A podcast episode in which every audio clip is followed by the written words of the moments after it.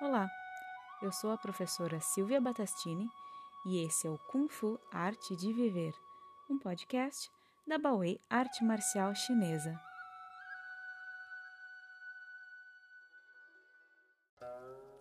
Resistência O treinamento do Kung Fu é um caminho rochoso e árduo. É necessária muita resiliência para persistir, enfrentar os obstáculos que surgem e manter-se no caminho. São muitas as dificuldades que se apresentam ao praticante, desde limitações físicas a desafios psicológicos. O próprio termo Kung Fu pode ser traduzido como trabalho árduo, o que já demonstra o grau de esforço exigido nessa arte. Aquele praticante que não deseja passar por desafios e dificuldades certamente não alcançará níveis avançados de desenvolvimento em sua prática.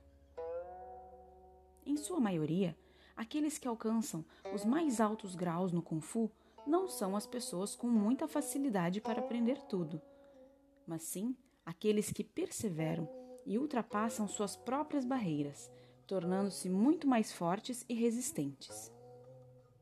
Ao enfrentar dificuldades para fazer um movimento da forma correta, por exemplo, o praticante aprende muito mais do que o próprio movimento, desenvolvendo a importante habilidade de se superar.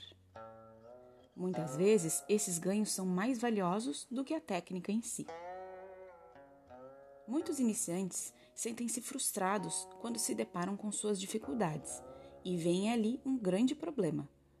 Mas esquecem-se de que, na verdade, as dificuldades são essenciais para o seu desenvolvimento.